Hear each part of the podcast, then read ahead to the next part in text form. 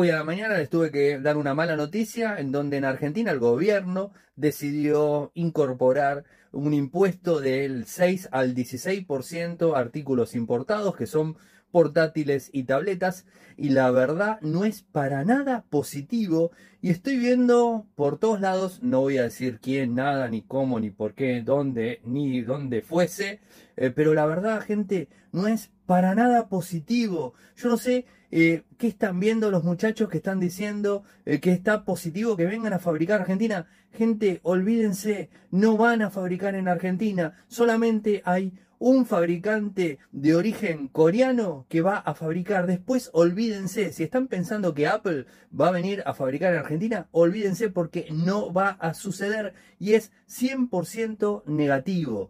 Ténganlo en cuenta, no se dejen engañar.